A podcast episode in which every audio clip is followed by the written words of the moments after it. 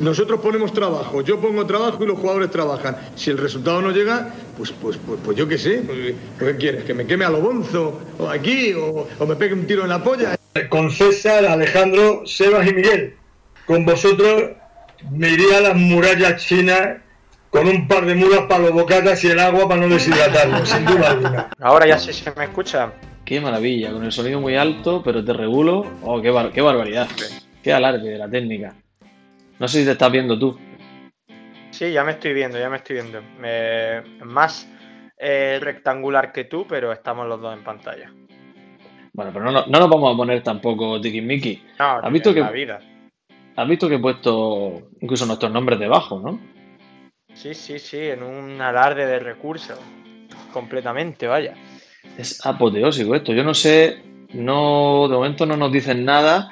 Eh, a los que estáis aquí, Juan Ángel, José Rordán, etcétera, decirnos si esto que estoy haciendo, si este alarde espectacular de la técnica está sirviendo de algo y, y se le ve bien a César, se me ve bien a mí, se nos escucha bien a los dos. Decidnos algo, por favor.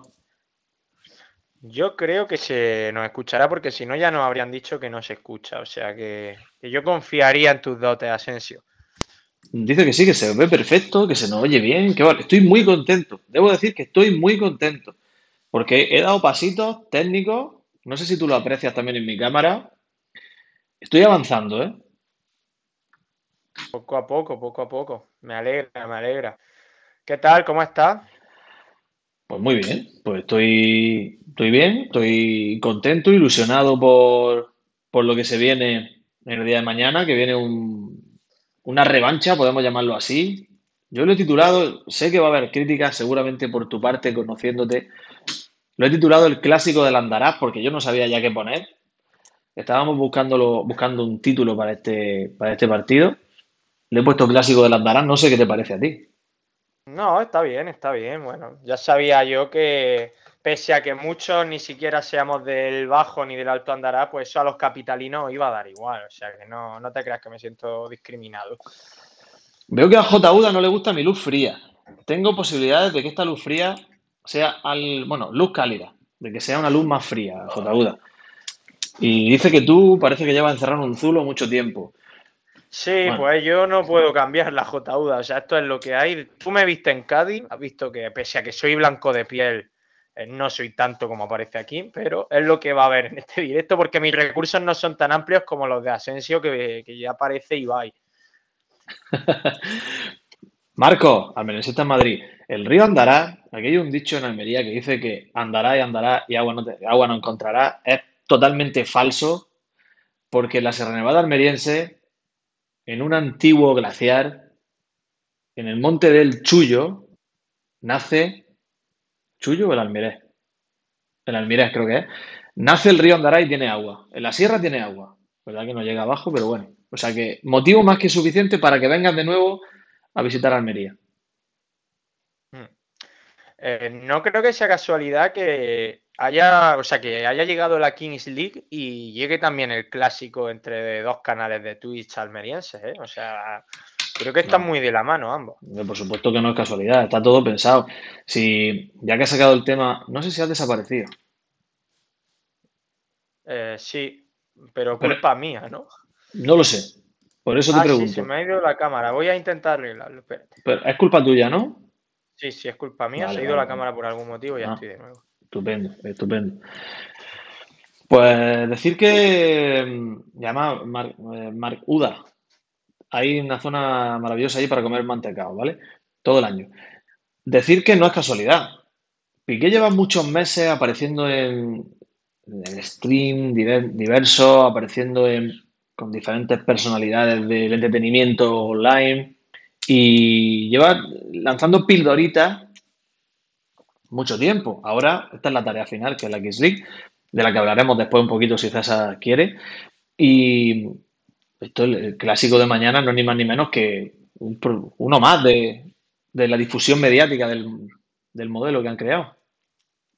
Eh, Sí, no vamos a tener tarjetas para que nos regalen un penalti o nuestro portero no pueda usar las manos, pero vamos a jugar a fútbol 7, es lo que se va a parecer.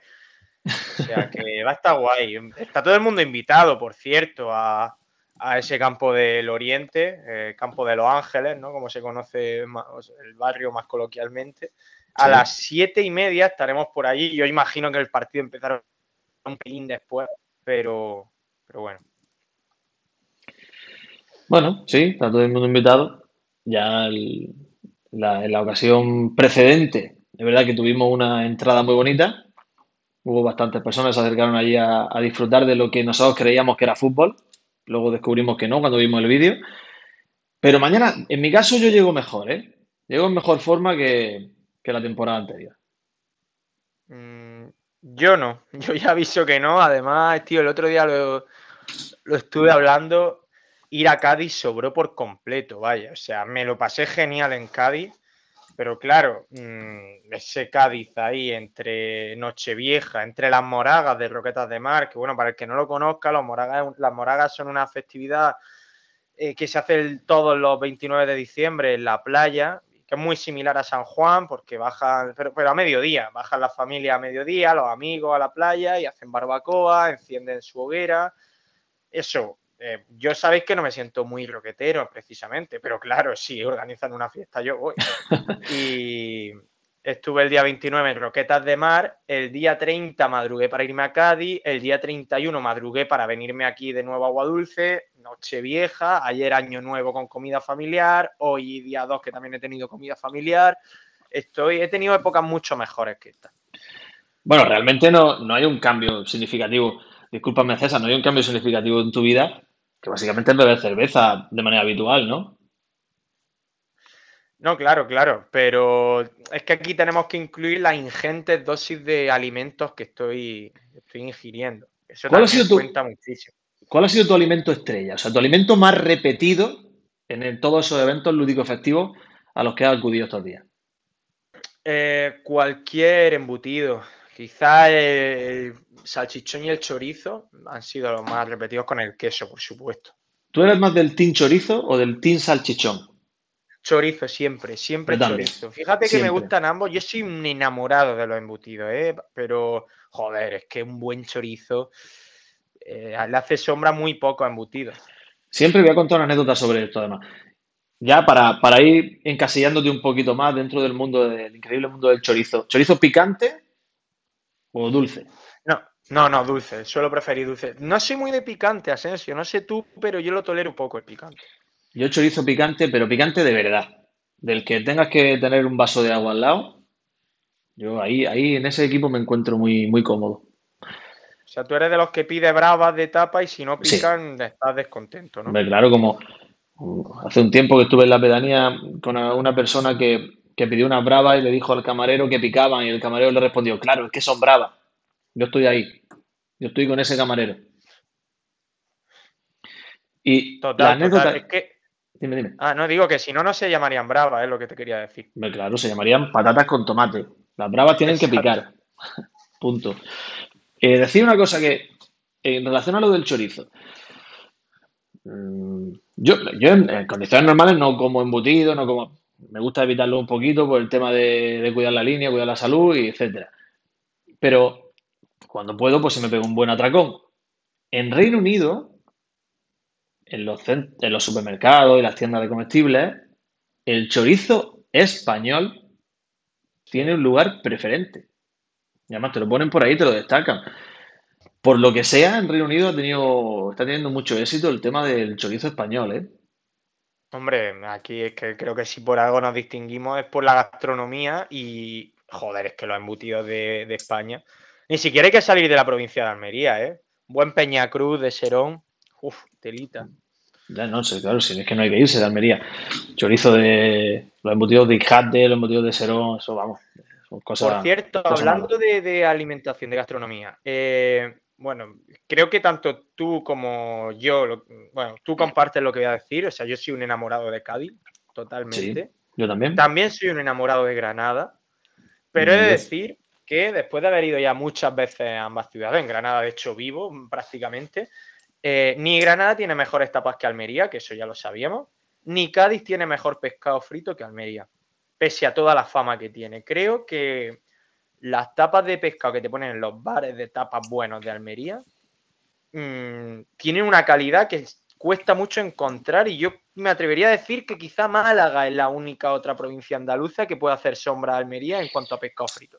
Pues fíjate que te voy a decir una cosa, estoy de acuerdo contigo. Es verdad que en términos generales, si vas a un bar mediocre, pues evidentemente el pescado que te va a encontrar va a ser un pescado mediocre. Yo también soy un enamorado de Cádiz 100%, me encanta, y Granada pues mi segunda casa, soy granadino de, de sangre también, o sea que y también paso mucho tiempo de mi vida allí. Por supuesto, las conozco bien. Tapas número uno Almería, sin ningún tipo de duda, a pesar de que hay gente que está intentando acabar con ella, sigue siendo número uno. Y en pescado también tenemos lugares espectaculares, muy bien, pero debo destacar que yo donde mejor pescado he comido, aparte de en Almería, aparte de la isleta del Moro, que creo que es sitio top, y algunos lugares como, por ejemplo, la Herminia de la Cañada o, o la Virgen del Carmen de ahí de, la Herminia, perdón, del Alquián. Ya, ya es que me, baila, me baila. Si me estoy equivocando, perdón. Eh, bares extraordinarios que tenemos es en Sevilla. Tiene una fritura muy buena de pescado allí. concretamente en, un, en Triana, en un bar que me, que me gusta cuando puedo voy. En Granada también tiene algunos lugares con buena fritura, pero sobre todo en Huelva. ¿eh? Huelva es de loco. En, en el Rompido, lugar donde veraneo en alguna ocasión, pues allí para comer pescado una, una pasada, ¿eh? A ver, está claro que en Cádiz hay sitios muy buenos de pescado y en Granada y en Sevilla, en todos sitios realmente. Yo estoy hablando a nivel general, o sea, la media es mucho más probable entrar en Almería a un sitio donde te pongan buen pescado que entrar en Cádiz a un sitio donde te pongan buen pescado, aunque ambos tienen sitios donde ponen buen pescado. Pero es que aquí te va al lengüeta, que pues, tú lo ves a simple vista y es un, eh, eh, un antro que dice, ahí es imposible que me pongan nada rico si tú no conoces el sitio. Joder, es que el pescado que te ponen con la plancha esa saturada que tiene está espectacular. y si te vas al Arquián o te vas a Adra, ya te vas a los pueblos costeros. Es maravilloso, tío, es maravilloso. Eh, me ha encantado la definición de plancha saturada, ¿eh? Qué sutileza. Me ha gustado muchísimo. Estuve hace poco, estuve antes del homenaje a Ortiz Bernal, Lo sé. estuve con Panta, Adolfo y Aarón en mm. el, en el Lengüeta, sonido indálico y yo. No sé si recuerdas que. Lo tengo como muy fresco todo, estoy muy inspirado ahora mismo con el Lengüeta. Ese día me invitaste, me invitaste a ir y bueno, no, no acudí a la llamada. No acudí a la llamada. Exacto. Bueno, pues luego nos vimos. Ya habrá otro día. Bueno. Primer Utelo del año, César. Sí, bueno, te iba a decir se ha hecho de rogar, en absoluto se ha hecho de rogar, estamos a día 2, joder, es que se me está haciendo largo el 2023. Primero de lo del año, pero ojo, porque el día 7 cumplimos tres años. ¿Tres o cuatro? Yo ya me baila todo, tres, ¿no? A ver, que nos lo recuerden por aquí los utilistas de cuna. Yo creo que, creo que son tres. Creo que son tres, porque es verdad que tú acuérdate que cuando empezó Utelo al poquito fue se declaró la pandemia y el confinamiento. Es así, ¿no? Sí, es cierto, es cierto. Entonces fue claro, claro, empezó en enero y en marzo se declaró la pandemia, es cierto. Yo creo que fue así, ¿no? O sea que, bueno, ahora habría que... es lamentable que, no sepamos ni la edad que, cumple Utelo, ni los años que tiene Utelo. Es lamentable. Bueno, forma parte de la idiosincrasia de Utelo, tampoco es nada sorprendente. Acuérdate que el primer aniversario celebramos el segundo aniversario, y era el primero. Sí, Sí, sí, sí, totalmente. Es que eh, seguir a la Almería Asensio hace que el tiempo se pase muy lento. Pero muy lento, muy lento. Y bueno, primer, primer aniversario en cualquier caso, esto sí, en primera división. Sí, sí, sí, totalmente. De hecho, bueno, ya ha vuelto Coppola, ese es mi otro Twitch, eh, mi otro canal de Twitch, que tengo además un poco con amigos de actualidad a nivel nacional y de tonterías, como siempre. Y lo he pensado justo hoy, que Coppola tenía cuatro años, Coppola empezó hace cinco años, tenía cuatro años porque la paramos hace justo, hace justo un año paramos Coppola, por eso de ahí a que, bueno, tiene cinco años, pero de, en, de rodaje son cuatro. Y estaba pensando que esta va a ser la primera vez que esté en primera división en Almería mientras yo hago Coppola. O sea que ahora mm, me va a costar un poco más encontrar temas para lloriquear de la Almería, a los otros les va a costar un poco más encontrar argumentos para reírse de la Almería, que es algo que les gustaba mucho, porque además es que estamos dando la cara en primera división, o sea que va a ser difícil, pero, pero algo encontraremos también. Es decir, o sea, habéis parado, Coppola, según tu teoría, ha dejado de sumar años. ¿Es así? Bueno, ya te digo, tiene cinco, pero de rodaje son cuatro. Vale, vale, vale. Pues maravilloso, está bien. Pues, Así. la verdad que es una buena noticia que vuelva a Coppola. Yo debo decir que era uno de los podcasts que más, que más seguía y que más escuchaba. Es verdad que volvéis en un formato distinto, tengo entendido, ¿no? Claro. Pero Sí, pues haciendo directos de Twitch. Vamos a subir a nuestro nuevo canal de YouTube todos los programas porque se han borrado del antiguo canal que teníamos, que ahora es de paquete, y hemos decidido recuperarlo y resubirlo otra vez pues para que los copolanos más auténticos puedan echar mano de ellos cuando quieran. Porque Claro, también hay que claro. tener estómago para ver un programa de hace cinco años en el que hablamos a lo mejor del Getafe, ¿sabes? Pero bueno, hay gente que lo hace. ahora lo entiendo todo. Ahora lo entiendo todo porque eh, antes he estado bicheándolo un poquito, me he metido en el canal de, de Coppola y digo, ¿por qué están subiendo? Porque están subiendo vídeos de antes, claro. Ahora lo, ahora lo comprendo, que vuestro canal ya no es vuestro, ahora es paquete. Y he, apreciado una cosa, es que el, nuevo logo tiene una K en lugar de una C, cu- cual comando eh, Sí. filoterrorista, y, y eh, tiene mucha, le, le noto muchas similitudes al logo de un tiro en la olla. Pues ahí ya no puedo decirte gran cosa porque ha sido Andrés el encargado de todo eso. O sea, de hecho, Andrés le ha cambiado la K y no nos lo había dicho y yo me he enterado hoy que Coppola es, es con K. Ese ha sido el proceso. O sea, para que veas la organización interna que hay en Coppola, Andrés hace y deshace y nosotros con tal de no trabajar, aceptamos. Bien, bien, me gusta, me gusta que me digas esto además hoy en el día en el que yo te he estado pidiendo consejos sobre un logo, ya no te lo pido más, ya lo cambio directamente. Efectivamente. Efectivamente. Eso, eso- pero es que eso es todo en la vida, es así. Cuando pides permiso, corres el riesgo de que te digan que no. Si no, pues oye, lo haces y ya, ya darás explicaciones. ¿Qué más da? Pero Oye, ¿por qué me pregunta, por qué me dice Panta que si acabo de usar el verbo bichear? ¿Qué problema tienes con el verbo bichear, Panta? Para, para Panta todo es ser un boomer, ¿sabes? O sea, no puedes usar ninguna palabra un poco más eh, rocambolesca. Ahora me dirás, eh, rocambolesco, César, qué boomer. Es, es ese tipo de persona, Panta. ¿Es por eso, Panta, lo de bichear? ¿Consideras decir bichear de boomer? Bueno, vamos, a- ahora, ahora dirá, ahora dirá. No sé por qué lo dirá así. En, cual- en cualquier caso, si es así, mañana le voy a dedicar el gol dice, haciéndole el gesto de un bicho, ¿no? ¿Le hago la cucaracha? Sí, Marco. Sí, como, la, como la época de Wanderlei Luxemburgo, ¿no? En el Madrid, Ahí está. Ahí con los está. Ole. brasileños.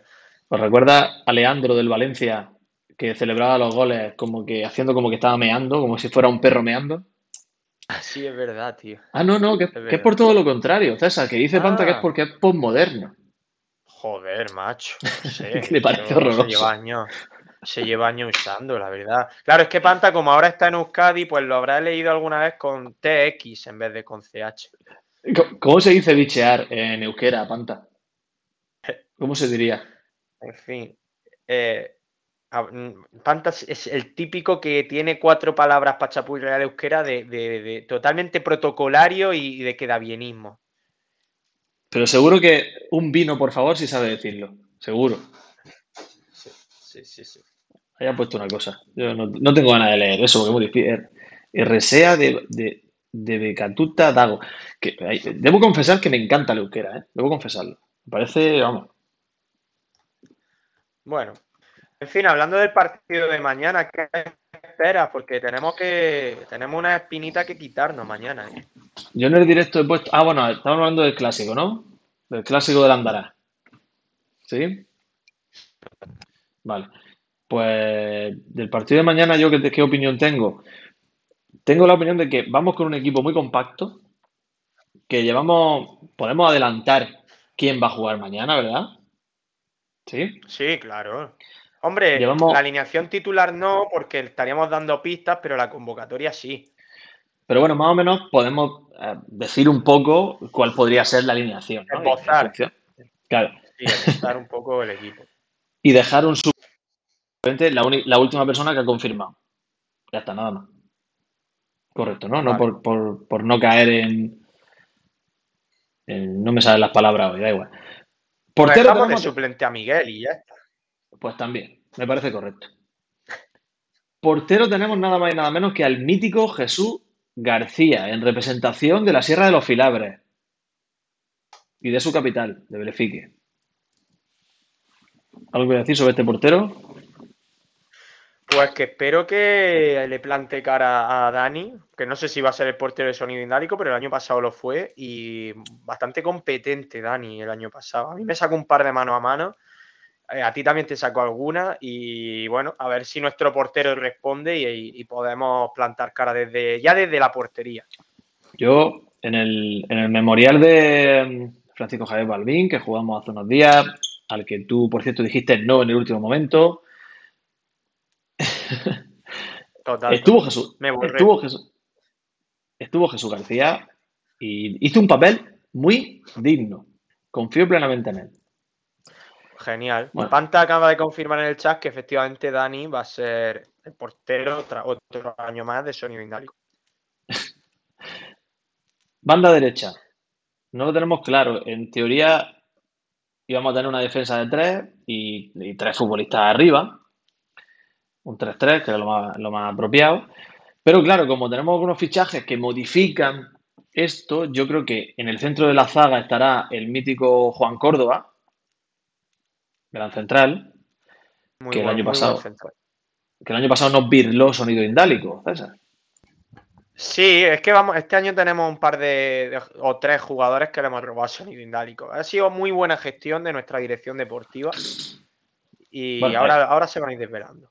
Pero hay que poner las cosas en contexto en realidad. No es que se la hayamos robado a Sonido Indálico, es que ya eran nuestros y Sonido Indálico en el último momento, el año pasado nos los quitó, allí en el, en el terreno de juego. Hay que decir las cosas como son. Y ahora simplemente vuelven al club del que salieron. Banda izquierda. Fue una cesión con opción de sin opción de compra.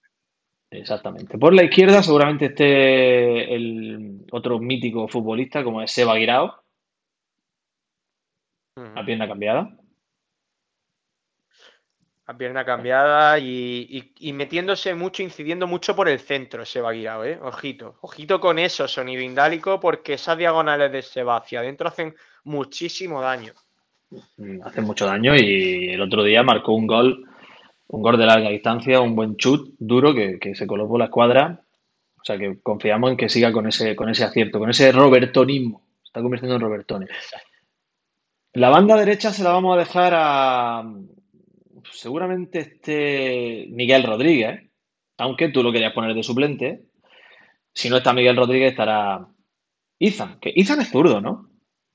Sí, Zan es zurdo. Ya dependerá del mister si jueguen a pierna cambiada nuestros laterales o no, pero bueno. Pues si Zan es zurdo, entonces probablemente lo pongamos lo pongamos con lo pongamos en sus bandas naturales. No, tampoco ya, ya tienen bastante con tratar de controlar la pelota como para que encima les pidamos que, que hagan ya cosas raras. Arriba, ojo. Ojo. Fenomenal fichaje recupera un tiro en la olla a su gran estrella, recupera a uno de los futbolistas que nos robó sonido indálico en el último minuto de la temporada pasada, vuelve el gran, con libertad de movimiento, Narcí González. Está llamado a ser el jugador diferencial de este derby, un futbolista que el año pasado nos robó sonido indálico, no celebró ninguno de los goles que nos marcó, hay que decir, en su defensa, pidió perdón. Y por eso hemos decidido darle otra oportunidad y que sea nuestro buque insignia, el faro que nos guíe en este reto de volver a tener una, la estrella del derby en nuestro pecho, que ahora mismo pertenece a Sonido Indálico. Por cierto, gracias a Udabaza por esa suscripción. 16 meses Udabaza. Qué grande Udabaza, por favor. Qué grande, por favor. Este. Es que le teníamos que haber puesto al clásico, el clásico Udabaza, que se llamara como él. No, hombre, el clásico del altiplano. El clásico del altiplano. Aunque ninguno seamos de allí, pero bueno. Que sí, que muy contento con tener a, Narci González, un jugador que, por cierto, hay que decir, ha jugado en tercera división, ¿eh? Hay que decirlo, ¿eh? Sí, sí, que ha sido probablemente el, el, que más cerca ha estado de todos los que van a jugar mañana de ser profesional. Ahí lo digo. Sí, bueno, no sabemos, no sabemos cómo van a ser Panta y Adolfo, tienen la- el beneficio de la duda. Aunque yo el otro día le dije a Panta algo que le ofendió mucho y es que tenía pinta de no haber dado una patada a un balón en su vida, me lo está echando en cara ahora de vez en cuando. Pero bueno, habrá que ver si ellos han estado cerca de la profesionalidad también. De momento, sin saber eso, es Narci el que más cerca ha estado. Adolfo tiene pinta de central tosco. O sea, de dar patadas, ¿no? Tiene pinta de, de Torsilieri. Sí, sí, sí. Bueno. Y luego, pues nos qued- quedan dos futbolistas, que uno eres tú, que no sé dónde te colocará, y el otro soy yo. Yo- Yo ya sabes que juego con libertad de movimiento por todo el, campo y al final soy igual de intrascendente en todas las posiciones. Es lo bueno de ser regular en, en cuanto a nivel, que da igual donde te pongas, que siempre haces lo mismo, sea, nada. Bueno, bueno, yo, he- yo te he visto hacer cosas bien hechas. No sé si las fiestas te acabarán pasando factura o no. Mañana un partido muy importante. Mañana tienes que dar el 100%. Sí, de hecho estoy en mi casa, o sea, estoy aquí por el partido de mañana, si no habría sido de cerveza. Bueno, yo mañana estaba, iba a ir al, al gimnasio, como suelo ir por, bueno, iba a ir por la mañana, y me he borrado para estar concentrado el día entero, para que mis músculos no lleguen fatigados al, al partido clave. Muy bien, claro. ¿Tú te vas a poner en punta? Pues ya veremos, ya veremos. Yo, yo- normalmente me, me soléis colocar en punta. Bueno, podemos jugar con un 3-3 y con absoluta libertad de movimiento al tridente de arriba. A hay que dejarlo un poco por el medio. La otra es jugar 3-1-2 o 3-2-1, que Narci y tú estáis en el centro, a ti te gusta jugar en el medio, me pongo yo arriba, voy cayendo a banda y voy surtiendo de balones. Muy bien, me parece genial.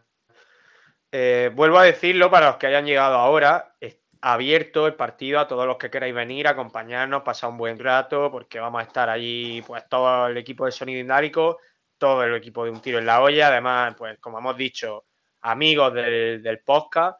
Y luego también a lo mejor vamos a echarnos algo, un tercer tiempo, eso bueno, ya es abierto a quien quiera y tal, pero evidentemente todos estáis invitados también a ese tercer tiempo para rematar estos frenéticos días de año nuevo, que yo creo que ya el 3 podemos dar por finiquitado la, fe- la festividad de año nuevo y centrarnos en la de Reyes para, pues por ir diferenciando y por no, por no sumar 6 o 7 días seguidos de Mm. comilona y cerveza. Un par de días entre media y el 5 otra vez volvemos.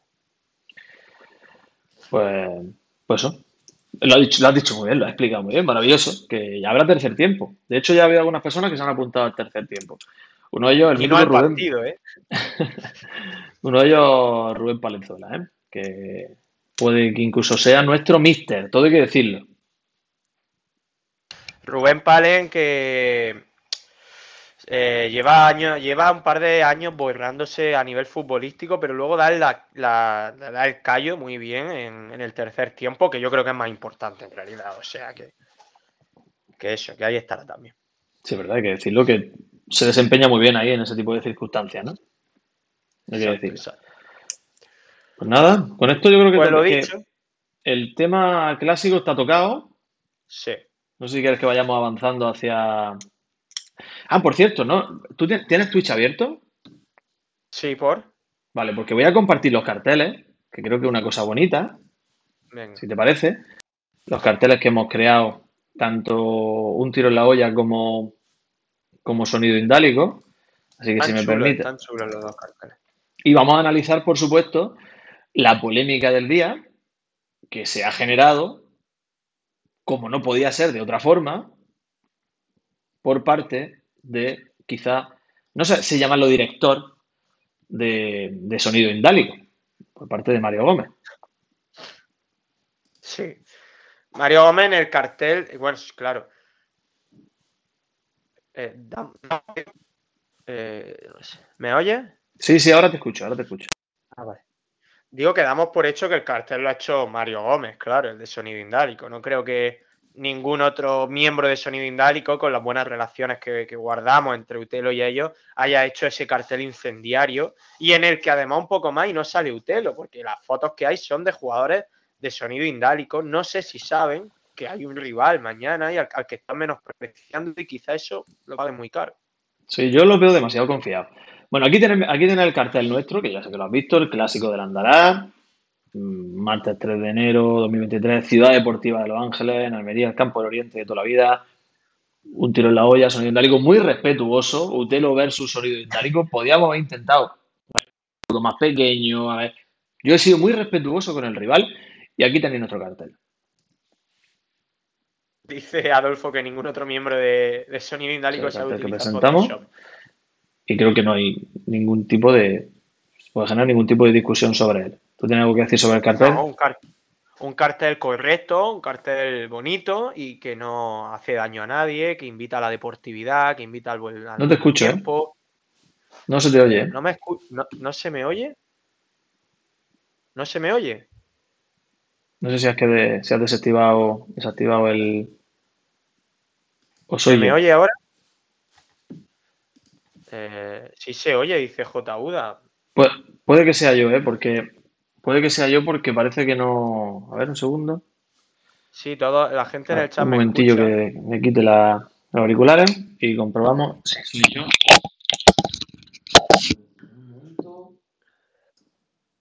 A mí sí se me estará escuchando ahora mismo, con menor calidad que A mí antes. también, creo. Ahora te escucho a ti.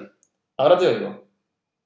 Venga, perfecto. Pues nada, decía que, que nuestro cartel es un cartel sobrio, un cartel bonito, un cartel que invita simplemente a la deportividad, al pasar un buen rato en torno al fútbol, sin polémica, sin eh, foto agria hacia, hacia el rival, sin mensaje, sin segundo eh, mensaje. Y ahora vamos a ver el cartel de sonido indálico, que creo que es todo lo contrario. Correcto, por cierto, confirmame que se oye bien porque al quitar los auriculares ahora se va a meter el sonido doble. O sea que si, si escucháis a César más me lo decís e intento, intento colocarme los auriculares de nuevo.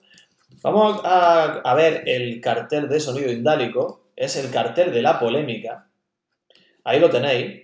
Un cartel en el que, bueno, simplemente el clásico indálico, ahí ya en el titular ya tira, ya van tirando de, de egocentrismo, que solo se vea el nombre de Indálico, que destaque lo de Indálico, por eso de su, del nombre de su, de su perfil. Aparece Dani, que fue la gran estrella de la temporada pasada, yo lo veo bien, lo veo bien. Pero aparece el gesto polémico de Mario que mandó callar a la grada tras uno de sus goles. Sí, a mí, sinceramente, viendo ese cartel, me da la sensación de que nosotros somos una, una humilde persona invitada a la fiesta de sonido indálico, ¿no? Un poco como cuando el Almería fue a la despedida de Gerard Piqué. Eh, me, me evoca eso, ese cartel. Y, bueno, creo que quizá pueda salirle el tiro por la culata.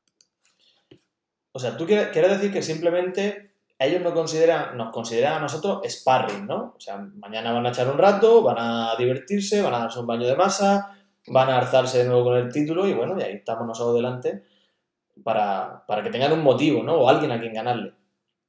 Exacto, necesitan un rival, simplemente, simple y llanamente necesitaban un rival y nosotros, según ese cartel, tendríamos que sentirnos eh, extremadamente eh, privilegiados por haber podido participar de la fiesta de sonido indálico, ¿no? Pero bueno, luego vamos a ver si sobre el papel es así. Todo el mundo decía eso, que la Almería iba como un mero invitado a la despedida de Gerard Piqué y tal y cual. Y luego fíjate el partidazo que hizo la Almería en el Camp Nou, un partido memorable en el que no ganamos 0-5 de milagro. Entonces, eh, eh, vamos a ver. Estoy siendo completamente irónico, ¿eh? por si alguien no me pilla.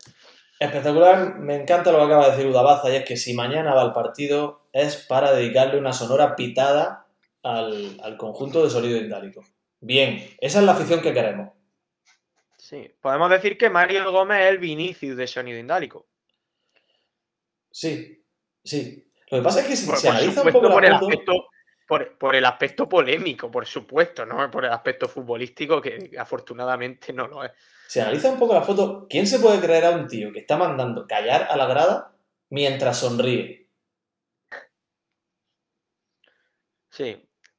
Que no tiene credibilidad. Pero porque no se creía ni él que, que, que iba a marcar gol, tío. Si es que nos marcó gol Mario. Que, que nos hizo un hat-trick, ¿eh? Sí. ¿Hat-trick fue? creo que sí, ¿eh? Creo que marcó tres. Que por favor que confirme eso Panta o Adolfo que están en el chat. Porque uf, no dormiría yo esta noche si me, recuerdas que Mario me marcó tres goles hace un año. Pues creo que sí, ¿eh? Yo ahí lo dejo. Fueron dos, dice Panta, doblete, bueno. Que ya en cualquier caso no es poca cosa viniendo No, no. de Mario. Uno ya es mucho. Bueno, mañana otra oportunidad. Veremos qué pasa. El, el objetivo. El objetivo es que. ah, Bueno, imagino que haremos dos tiempos de 35 minutos. Creo. Mm. El objetivo es que en el descanso tengamos que hacer equipos nuevos por, porque vayamos ganando de 6 o de 7 goles. Eso es la táctica muy sencilla. En cuanto la cojamos, se la damos a Narci y nos alejamos eh, lo más que podamos de él. que, que no influyamos nada en la jugada de los demás, ¿no? Efectivamente, efectivamente. Bueno, hay que decir que Bueno. Narci ha rechazado otro partido por venir a este. Ah, sí, Sí. pero tenía entrenamiento o algo, o No, pachanga. tenía otro partido con otra gente y, y le ha dicho no por venir al clásico del Andará. No, joder. Pues, pues hay que darle las gracias a Narci. También hay que decir que el tercer tiempo es un añadido, quizá, que ha motivado a, a Narci a acercarse a, bueno, a ser partícipe de- del partido de mañana. Total, eso no se lo brindaba a cualquiera. Eh, en cualquier caso, bueno, está preguntando Raulín si se va a grabar. Estamos intentándolo, está Mario como un loco haciendo gestiones. Hay que decir que el patronato no pone nada fácil organizar partidos con antelación en Almería. O sea, hemos tenido que eh, reservarlo 48 horas antes porque no se podía reservar con más antelación. Y eso nos está dificultando bastante el poder organizar todo este tipo de cosas, que haya un cámara que lo grabe, que incluso haya un fotógrafo para poder subir cositas a Instagram al día siguiente, pero lo vamos a intentar, lo vamos a intentar, en ello estamos. No voy a hablar sobre la gestión del patronato, ¿vale? César, Vale. no voy a hablar sobre ello. Prefiero no hablar. Eh, bueno, tú me dirás, Vamos a Cádiz, ¿no? Cádiz Almería, tengo. ¿Eres capaz de que veamos el, el resumen? Mm, A ver, nos lo va a capar la liga, no podemos, no podemos publicar el resumen. Bueno, podemos verlo, pero. ¿No? Bueno, Mm, En teoría no podríamos, pero claro, bueno, ya está. No pasa nada. yo no me la jugaría. Pues ya está, pues no lo hacemos. No lo hacemos. Es lo que, en lo, en lo que consiste el fútbol, ¿no? Que llegue, que llegue a todo el mundo, ¿verdad? Sí, efectivamente. Se sabe vender muy bien la liga. De hecho, bueno, que la gente sepa que el, programa de la Liga Fans, que el mini reportaje que tú y yo mm, protagonizamos de la Liga Fans y que se puede ver eh, redifundido continuamente en Dazón, en Movistar Plus y tal, lo tenemos nosotros, nos lo han pasado por WeTransfer, pero no nos dejan compartirlo. O sea, estamos hablando de un producto que protagonizamos nosotros, Y que no pero pertenece no a la liga y no nos dejan compartir algo que se ha hecho gracias a que nosotros hemos participado. Ese es el nivel de la liga ahora mismo. que Entonces, no- que ahora, que ahora, y esto es un tema que vamos a hablar después, si a ti te parece bien, que se echen las manos a la cabeza ante lo que se les viene encima.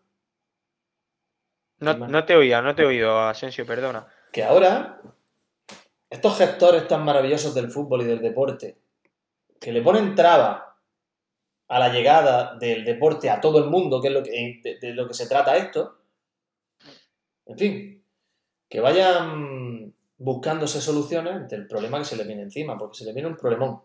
Se les viene un problema, que empezó ayer. Y ahí lo dejo. Bueno, eh, que me estaba fallando la conexión, así que ya está. O sea, ahí se va a quedar de verdad porque no Que tengo. no me has escuchado, ¿no? Pero bueno, Bueno, espérate que voy a intentar arreglar la conexión. Tú mientras, si quieres poner el resumen, porque en sonido indálico dicen que, que ellos lo han puesto y ya está. O sea que bueno. Yo tengo, tengo el resumen del desmarque.com, que básicamente lo que hace es que comparte el, el propio resumen que hace la liga en YouTube. Y no lo voy a poner porque dicen ellos que sí, me da igual, lo hemos visto todo, o sea, es completamente absurdo. Pero sí que lo que puedo hacer es simplemente leer qué dice Joaquín Anduro del desmarque.com sobre el partido y simplemente sobre ello, pues, que es muy cortito y, y hablamos. Eh, bueno, no dice, no dice nada, no vamos a leer el directo, es muy largo. Ya estoy, ya estoy de nuevo perdona, es que quería volver a arreglar la conexión que me estaba fallando, ya estoy. Bueno, que simplemente analizamos las estadísticas si te parece bien y en base a eso, pues bueno, pues, pues hablamos de las percepciones que nos pareció que vimos muy cortito porque la gente ya está, esto ya es agua pasada, ya estamos en otras cosas, pero bueno, podemos, seguro que podemos decir cosillas. El Almería tuvo la posesión, 51% para la Almería, pero sin embargo aquí me, me llama, no entiendo las estadísticas, cómo las tienen aquí puestas. Entiendo, vale. Tiros, aquí le pone a la Almería 17, 11 le pone al Cádiz, de los que fueron a puerta 8 el Almería, 5 el Cádiz. 7 veces intervino Ledesma, 4 veces intervino Fernando, 5 fuera de juego de Almería 3 y un equipo muy intenso con 14 faltas que le, eh, le señalaron a Almería y ojo que él quizá lo, lo más destacable es cero tarjeta amarilla. O sea, para mí fue un partido, y ahora te dejo yo que tú hables, para mí fue un partido mm, muy, muy completo, y sabes tú que yo suelo ser crítico, ha habido empates en los que yo me he mostrado crítico, ha habido derrotas que la gente, sin embargo, la gente pensaba que o hablaba de que la Almería había hecho un partido muy bueno, y yo me he mostrado crítico, a mí el partido en Cádiz me parece un partido genial del equipo, me parece un gran partido.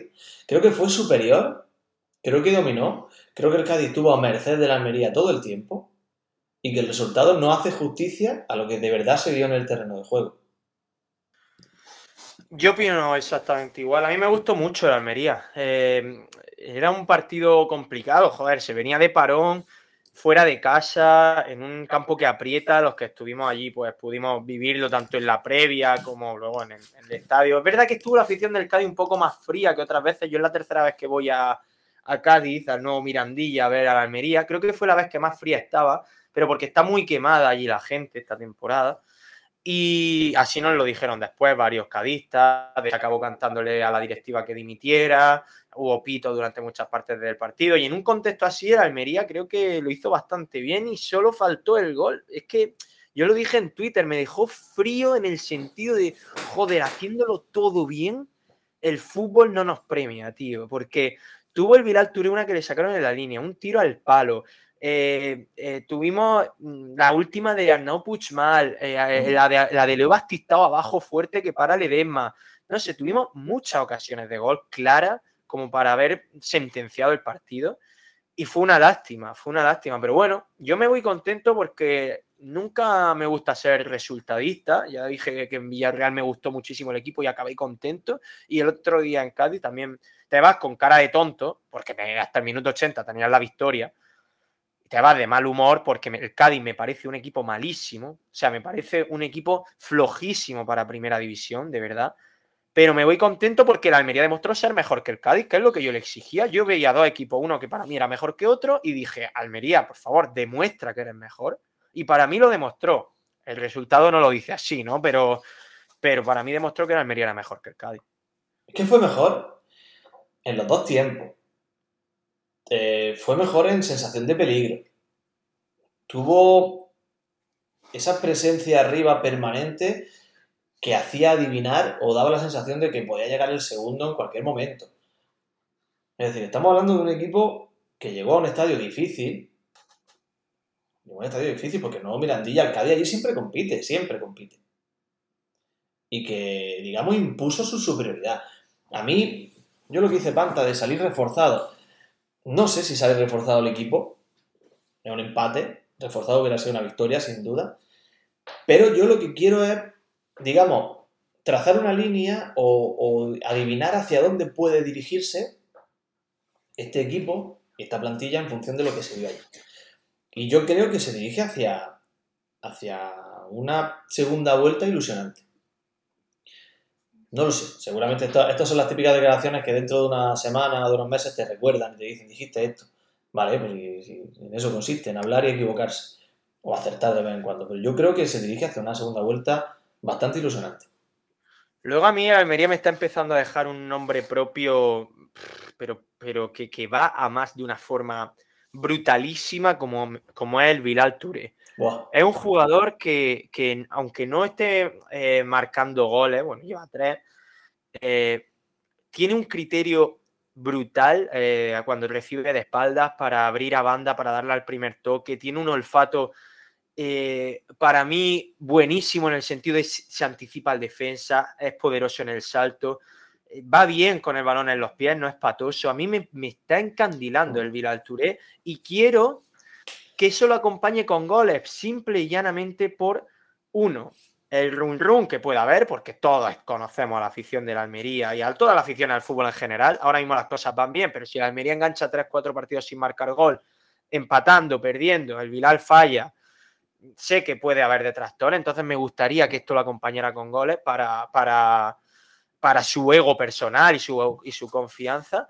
Pero, y, y porque, mira, hay un caso muy que yo siempre tengo en mente que aquí la mayoría discrepará porque la gente no opina como yo en este caso, pero es el de Tomer Gemed, sí. que a mí me pareció un delanterazo, me parecía un delantero brutal y no marcaba goles. Eh, y, claro, ya era insostenible en un equipo que acabó defendiendo ese año, pues se le señala, evidentemente. Entonces me gustaría que el Vidal Touré al menos también acompañara estas buenas sensaciones con goles, porque se lo merece, es que es un muy buen delantero.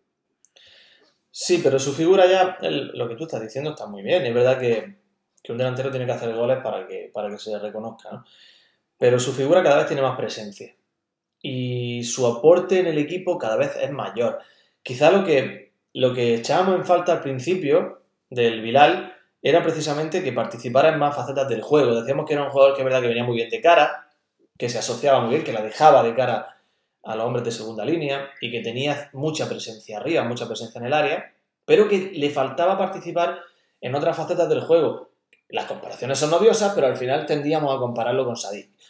Sadik caía a banda, Sadik venía a recibir, Sadik lo hacía de otra manera. Cada vez estamos viendo más a Bilal haciendo ese tipo de, facetas de gran delantero. O sea, esa, ese aporte al equipo en muchos otros aspectos que no es solo simplemente venir de cara o recibir dentro del área.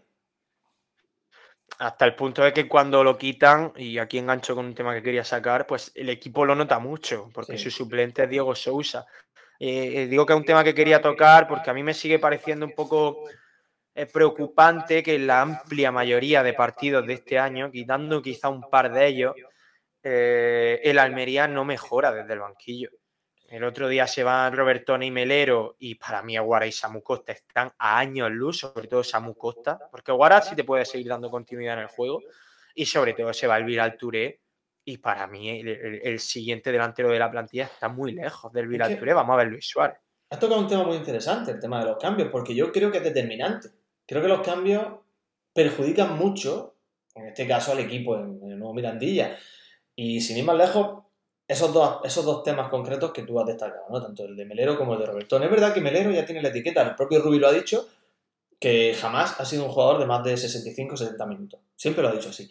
Pero es que Melero estaba haciendo un partido espectacular.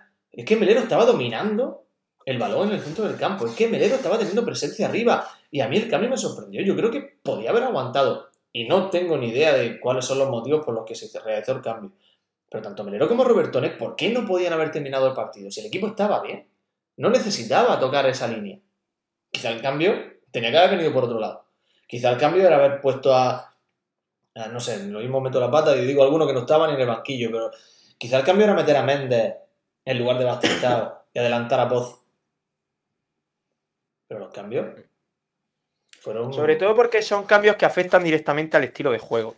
Mm. Eh, porque Eguara sí puede ser un jugador más continuista con balón, pero Samu Costa no es un jugador continuista con balón, es un jugador pues, más de destrucción, ¿no? Entonces, cuando tú metes ya a Samu Costa con César de la Hoz, estás dando un pasito atrás de forma inconsciente. Yo no digo que Rubi le diga al equipo que dé un paso atrás, porque Rubi ha demostrado en otras ocasiones ser valiente y bueno, pero sí que inconscientemente se da. Entonces yo no entiendo que se hagan los dos cambios a la vez, porque me parece un cambio muy brusco como para que sea a la vez. Si bueno, si tú en un momento dado quita a Melero, mete a Guara, pero sigue ahí Robertone, con De La Hoz, bueno, pues se te queda un centro del campo que sigue siendo apañado, pero quita a tus dos mejores jugadores, claro. porque es que creo que son los dos mejores jugadores del equipo además, y, es duro, se hace muy, muy cuesta arriba la segunda parte que el equipo se deshizo por completo. El equipo empezó a ceder metros. Que Robertone, Robertone tenía el centro del campo. Es tremendo lo de ese, lo de ese hombre. Es tremendo lo de Lucas Robertone, ¿verdad? Para mí ahora mismo el mejor futbolista de, la plantilla y, y quizá el más, el más vendible y me, me asusta sobre todo la renovación. Mucha gente lo ha celebrado, yo lo celebro por supuesto, pero me da miedo. Me da miedo que no sea Sí, una por- renovación precisamente para subirle el valor. Claro, por posibles cláusulas que hayan podido incluir, ¿no? Ahí En está. caso de. Ahí está. Eh, decir que el partido podría haber sido muy diferente porque uno de los cambios en Barba, que no tuvo un buen día, No. eh, tuvo una pérdida de balón en el extremo izquierdo que ocasionó una contra del Cádiz, que si es otro Cádiz o es un equipo más en forma, eso supone el 2-1. Y, sí. y ya lo hubiéramos visto de otra manera. ¿eh? Total, no, no, si llega el 2-1 se acaba el partido. Eh, el Cádiz a mí me, me parece un, un equipo muy flojo, quizás junto con el Elche el más flojo de primera división. Es que estamos hablando de un equipo cuya delantera es eh, Rubén Sobrino Álvaro Negredo, con 36, 37 años. Y luego salió Lucas Pérez, que hoy está ya en primera red. Por supuesto, nos tuvo que marcar un tío que al día siguiente se fue a primera red. Y luego va con Teo Bongonda en banda, que es un futbolista que jamás ha demostrado nada. Ocampo ha sido un jugadorazo. Pero creo que, que el Cádiz es bastante flojo. Yo, se lo, yo lo hablaba allí con muchos cadistas y, y me decían que lo que se está haciendo este año a nivel fichaje es perpéntico allí. O sea, la gente está muy quemada y me alegró ver que el Almería es mejor que estos equipos, aunque no ganara. Porque mira, el Almería tiene una mezcla. El Almería tiene una mezcla como cualquier equipo que aspira a salvarse en primera división. Tiene jugadores mediocres, jugadores buenos, pero que son irregulares, que pues, pues, el propio Embarba, el propio Largi Ramassani, pues un día uno no está bien, otro día el otro sí, te- son capaces de solucionar partido, y luego tiene tres, cuatro piezas que son directamente de equipo que aspira a Europa, que son Robertone, Melero, Akieme, y poco a poco yo voy in- incluyendo al Bilal Touré incluso, eh, pero bueno, aún no lo quiero incluir. Pero con eso te da para salvarse. Esa mezcla hace que, bueno, pues tengas muy buenos días, muy buenos ratos de fútbol. Y el Cádiz para mí no lo tiene. Para mí el Cádiz tiene un jugador o dos muy salvable y el resto que, que no llegan. Sí, pero bueno, tiene un porterazo, ¿eh? El Cádiz Sí, tiene sí. a- A mí me gusta mucho el Edema. ¿Que no te gusta o que sí? Que sí, que sí, que sí me Sí, gusta. Un porterazo, espectacular. Tiene un equipo muy mediocre, pero el Cádiz siempre es el Cádiz. Y la temporada pasada no era muy diferente a lo que es ahora. Ya. Y ahí estuvo hasta el final y se salvó. Agónicamente, pero se salvó. Es decir, el Cádiz siempre va a ser lo que es.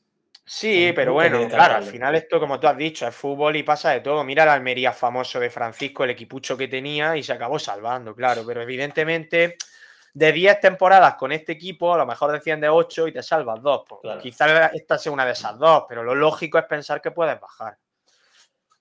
Pues bueno, César, no sé si quieres que pasemos al siguiente punto o directamente damos carpetazo al directo, lo que tú veas. No, venga, da una pildorita de la King League, cinco minutillos, que te veo entusiasmado con ese torneo. sí, sí. Es que es un tema muy polémico. No sé si la, la Kings League permite que, que compartamos pantalla. ¿Esto ahora qué, no? Espérate que lo mire. Yo he abierto su página. Yo la tengo aquí, ¿eh? Vale, ya la veo. ¿Eso qué es? Como una web que tiene. La página de la Kings League. Sí, sí, sí. Hombre, la web sí se permite, claro, imagino. No estamos. Incluso la Kings League permitirá vídeo y todo. Pues si eso no tiene. Tiene una visión empresarial un poquito diferente a la de Javier Tebas. Yo creo que sí. Bueno, aquí, ten- aquí están los equipos. Yo debo decir que sé que es muy polémico lo que voy a decir. Hay gente que está de acuerdo conmigo, como ya me lo ha manifestado en, en redes sociales esta tarde. Pero otro, evidentemente no. Para mí es, es reinventar el fútbol. Y voy a dar mi argumento. Tú me lo rebates o me dices lo que quieras. Hay personas que me han contestado que eso no es fútbol. Ya, es que no se trata de que sea fútbol o no sea fútbol, se trata de que un modelo distinto, un fútbol diferente y es todo es emoción, es pura emoción, es pura emoción, es un, es un modelo que, que entretiene y es un modelo que te mantiene en vilo hasta el final. Yo hoy de hecho me he puesto el Brentford-Liverpool para comparar qué sentía yo viendo un partido. Estoy hablando de un partido de la Premier, que la Premier es otro nivel. O sea, yo no te hablo de un partido de la Liga Española. Y te debo decir que, a nivel de emoción y a nivel de interés, ese grupo de futbolistas jubilados, Tamudo, Verdú, Capdevila y futbolistas amateur, me mantuvieron más en vilo y más emocionado viendo los partidos de lo que me ha mantenido hoy Tiago Alcántara y Darwin Núñez. A ver, a mí yo lo he estado viendo hoy un rato porque yo, yo, no veo nada de Twitch en directo, la velada del año tampoco la vi, a Ibai no lo veo, no tengo nada, o sea, me gusta que exista, creo que es una plataforma magnífica, maravillosa, pero no, no me gustan esos eventos y digo, voy a verlo hoy por ver qué tal, porque he leído críticas a favor y en contra y quiero opinar en base a experiencia personal. A mí me ha parecido absolutamente sin más. Yo no lo critico, no voy a saco contra eso pero tampoco me parece que eso vaya a ser el, salvador del fútbol, ni siquiera que el fútbol profesional vaya a adquirir algún, eh, alguna pildorita de la Kings League. Es decir, es una pachanga de fútbol 7 con muy buenos futbolistas, mejores que nosotros, pero probablemente nosotros mañana en nuestro partido también quedemos 7 a 6 y sea frenético. Es decir, al final, cuando el campo tiene dimensiones reducidas, es mucho más fácil llegar a la siguiente portería. Y luego a mí, lo de que se regale un penalti, eh, lo de que el portero de pronto no pueda parar con las manos, o lo de que de pronto expulsa a un jugador rival, me parece puro show. O sea, no me parece deporte, me parece puro show con el que no tengo nada, pero con, con, el, con el que creo que no se debe eh, comparar con el fútbol que vemos. Y una última cosa, luego a nivel social, estoy viendo eh, bueno, cositas que a mí me dan vergüenza ajena, pero que ya estoy acostumbrado a ver en, todo este mundillo, que es de pronto la gente va a saco con uno de los dos equipos. ¡Eh, vamos, equipuyer! ¡A muerte! Algo absolutamente artificial y que es lo que está empezando a primar con esto de las redes sociales, o sea, con esto de los eventos en streaming.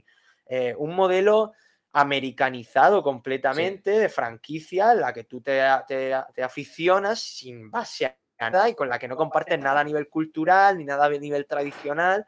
Y a mí eso me parece bastante raro y bastante rancio, cuando realmente nosotros cuando vamos al fútbol es porque de verdad sentimos algo y tenemos un bagaje con, con eso. Y, y la Kings League no te lo da. Es un modelo, es un modelo, es verdad, si lo que dices es totalmente cierto, por eso yo hablo de que es solo el comienzo, que es susceptible de mejora, etcétera, pero es un modelo que viene a competir con un fútbol que ya considerábamos bastante artificial, que ya hemos hablado en muchos ocasiones, yo el primero, que estaba herido de muerte, que es el fútbol tradicional, porque muchos de los que somos aficionados a ese modelo ya no nos lo creíamos. Y yo no me creo muchas cosas que pasan, yo no me creo muchas decisiones del VAR, no me creo muchos fallos raros siempre a favor de los mismos. Hay muchos aspectos que yo no me creo y como el fútbol ya no me transmite confianza. Por eso creo que era necesario que alguien viniera a apretarle un poco las clavijas. Hablas de que es un modelo artificial, es correcto, pero también lo es la Liga Española. También es un modelo artificial.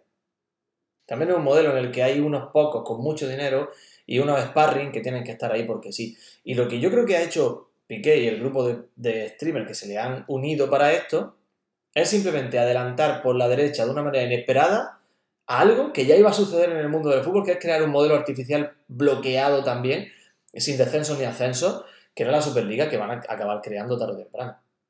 Hmm. A ver, la liga es artificial, depende de cómo lo miras, porque lo que yo viví en Cádiz no fue artificial en absoluto por ninguna de las partes.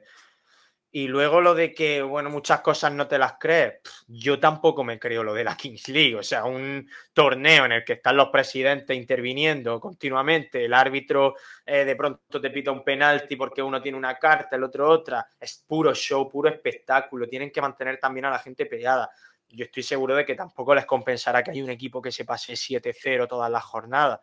Entonces, bueno, ya, pero es que me da igual, porque como la Kings League no me lo tomo como un evento deportivo y sí como un puro show, pues me da igual que lo hagan, es como la velada de boxeo. Yo lo veo y si lo veo, asumo que no voy a ver un combate de boxeo. Voy a ver a dos notas pegándose, haciendo como que es boxeo y no lo intento comparar con el boxeo. Entonces, eso es lo que me parece que la gente eh, se está equivocando en decir, no, le va a quitar mucho a la Liga Española. ¿Tú te crees que un aficionado del Getafe se va a poner, va a dejar de ver a su Getafe por ver un partido de esto? No, porque a diferencia de ellos, nosotros tenemos muchas décadas arrastradas con nuestro equipo. Tantas como para que no dejemos que nada se interponga. Pero ese amor no es para siempre. Porque es lo que, lo que hemos hablado en alguna ocasión. El fútbol está llegando a un punto en el que es soporífero. Soporífero. En el momento en el que un jugador o un equipo ya está perdiendo tiempo en el minuto uno, que hay un árbitro que está parando el partido cada dos por tres, que se pitan faltitas que no son, que no se premia, digamos, el espectáculo, sino simplemente partidos súper estériles, sin gracia, sin intensidad, sin interés ofensivo. Es decir, en la Kiss League te encuentras, por mucho que digamos que un modelo artificial y que es imposible que tú te sientas de ningún equipo todavía, evidente, porque es nuevo y los comienzos siempre son así. Pero en la, en la Kings League te encuentras que solo hay victorias y derrotas, nada más. Entonces todo el mundo juega para ganar. Con eso que acabas con la especulación y con las pérdidas de tiempo. Y el fútbol tradicional es evidente que tiene un problema muy grande con eso. Y un problema que no se soluciona. Eso, no, es, no, es, tan cierto porque eh, no solo pierden tiempo en el fútbol los equipos que van empate, pierden tiempo los que van ganando. Y eso en la Kill League también se puede dar. Pero bueno, ojalá, ojalá haya ciertas cosas que se puean copiar, sobre todo a nivel pérdidas de tiempo, a nivel algún tipo de sanción que la King League pueda incluir. Pero vamos, yo creo que no es ni una mínima amenaza para el fútbol. Y no sé si estoy pareciendo un señor mayor menospreciando la King League, ya digo que no la menosprecio, pero para mí no es equiparable a la liga, no son el mismo tipo de, evento. Entonces no se puede comparar. Todavía. Se puede comparar la Premier y la Liga Española, Totalmente de acuerdo, hay que aprender mucho de la Premier, pero la King League es un torneo de fútbol 7. No es amenaza, porque pueden convivir todavía. ¿Y qué quiero decirte con eso? Ahora mismo el nicho de mercado, el nicho de mercado es muy concreto. La Kings League va a por los jóvenes y a los jóvenes se, los va a llevar, se los va a quitar a la liga. ¿Y por qué te digo que todavía no es amenaza? Y yo no digo, a mí me encanta. A mí me, me gustó muchísimo el modelo, ya te digo, estuve entretenido. La verdad que estuve con gente, estaba haciendo otras cosas, pero bueno, teníamos, lo teníamos puesto y de vez en cuando le echábamos un vistazo, lo veíamos. Estuve entretenido, me gustó. Pero este formato que han creado se juega los domingos de 4 a 9 de la noche, todos los partidos, uno detrás del otro, sin parar, súper intenso. Es decir, son 5 horas de un espectáculo que ya se ha ganado. Ayer tuvieron, me parece que tuvieron picos de audiencia de 800.000 espectadores. Es verdad que es un formato gratuito, que lo que quiera. Pero claro, es que el fútbol tradicional ya no llega a la gente porque la gente no puede llegar a él, porque es un formato prohibitivo, es caro, es difícil, es difícil y aburrido. Entonces, cuando te encuentres que una tarde de domingo está acaparada y que hay un, una, un espectador, un tipo de espectadores concretos que van a ver esto antes que el fútbol tradicional, ahí sí tiene un problema la liga. Pero es que no es ver esto antes que el fútbol tradicional, es que quien ve esto no, no vería el fútbol tradicional igualmente. Si tú si se juega una Almería Real Sociedad y hay Kings League, tú vas a ver Almería Real Sociedad. Si un chaval de Alcorcón no iba a ver igualmente la Almería Real Sociedad, no lo va a ver aunque no haya Kings League y aunque tenga Movistar Plus, porque no son el mismo público, es lo que yo me refiero. No se va a ver amenazada la afluencia a un estadio de fútbol porque haya Kings League. Igual que no se ve amenazada porque Ibai haga un stream, porque no son el mismo tipo de evento. Es lo que yo te quiero decir. Que, que los chavales pueden estar más cerca de esto, sí, pero que los chavales estén perdiendo afición por el fútbol no es por la Kings League, no es porque se vayan a trasladar a la Kings League, es porque hay precios prohibitivos, porque Madrid y Barça lo copan todo, porque hay poca competitividad, porque el fútbol es cada vez más aburrido, pero no es porque exista una Kings League. Entonces, yo si estoy en mi casa y hay un Atlético de Madrid-Valencia, lo voy a ver antes que ver la Kings League. Quien no lo vea por la Kings League es porque antes tampoco iba a verlo. Porque si no ves un, Atlético de Madrid-Valencia es porque no te interesa, no porque haya Kings League. No lo sé. No, no estoy muy de acuerdo contigo. Ya lo veremos. Y luego otra cosa. Eh, se lo come en audiencia también porque la Kings League se ve a nivel internacional y en, o sea, en todos los países de Sudamérica. Habrá que ver también cuánta gente lo ve en España, pero bueno, que seguramente en España lo vea más gente que un Getafe Elche. Seguro. el Getafe Elche antiguamente lo veían 70.000 personas también, lo mismo que lo ven ahora. ¿Por qué? Porque no todo el mundo tiene acceso a Movistar Plus, que es prohibitivo, como tú dices. Porque es muy aburrido. Y porque es muy aburrido. Es una cosa aburrida. Y es verdad que hablamos de la artificialidad, de este modelo y demás, pero está empezando. Todo cuando empieza supone un cambio y supone, evidentemente tiene que haber unos roces, tiene que haber una costumbre. Tiene que haber una costumbre. Y el. Y como digo, este formato tiene mucha potencialidad porque se va a llevar a aquellas personas que tú dices que no veían el fútbol, ¿vale? Ya las tiene ahí. Pero es que también va a ir arrastrando de los otros. También va a ir arrastrando personas que dicen, hombre, si yo prefiero invertir mi tiempo en- y veo esto, que es súper divertido, que es entretenido, porque como, tú has tocado antes un tema que, en el que estoy muy de acuerdo. Dice, Madrid y Barça lo copan todo. Es una pereza ya. Cuando voy a ver, por ejemplo, tú sabes que yo soy muy aficionado, toda la vida he sido aficionado a escuchar el larguero, ¿no? Y lo escuchaba en podcast también. Ya he dejado de escucharlo. ¿Por qué? Porque cada vez que, que intento buscar cuál es el último, eh, el último episodio que han subido, siempre el titular es el Madrid gana no sé qué, el Barcelona, el Atlético, si- siempre es lo mismo. Es decir, es una pereza tremenda la que genera el fútbol. Sin embargo, esta gente se ha abierto a todo el mundo, están llegando a todo el mundo, están dando un modelo que sobre todo, y es lo que te quería decir, estoy dando vueltas porque se me había olvidado lo que te quería decir. Ya lo tengo, ¿vale? Ya paro. es un modelo que la gente lo siente propio. ¿Y por qué la gente lo siente propio? Porque están dándole la posibilidad de participar en, en, decisiones sobre la, en votaciones en directo. Porque eh, los escudos están hechos con Canva. Mm, Porque los streamers, la gente lo siente muy cercano porque lo han visto crecer, lo han visto evolucionar.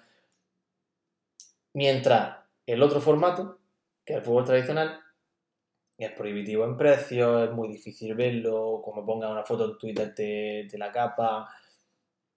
No sé, yo creo que está bien que, que sirva de reflexión esto. Bueno, ojalá, pero bueno, habrá que ver también cómo evoluciona la Kings League y, en lo que se termina convirtiendo. y Ya está, vamos, vamos a verlo. ¿Vamos despidiendo o qué? Pues sí, que se me ha hecho tarde. Nada, concéntrate esta noche, ¿eh? Sí, sí, sí, hoy a cenar flojito y mañana todo el día concentrado. Lo digo, mañana lo dicho. Estoy muy contento de cómo ha ido esto. Me alegro, me alegro. Estoy muy contento porque creo que es un formato interesante y se puede utilizar también para, para el resto de invitados, ¿eh?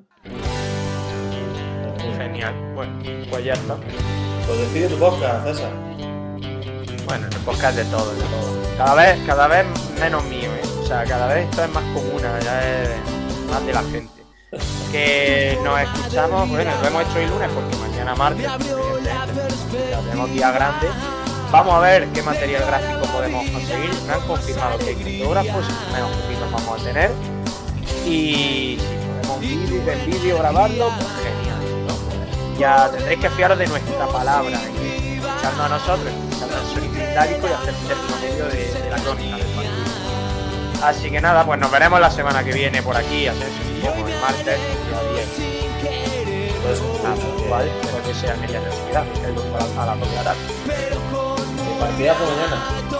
Hoy es un placer haber estado aquí. Un abrazo, gente. y agradezco los momentos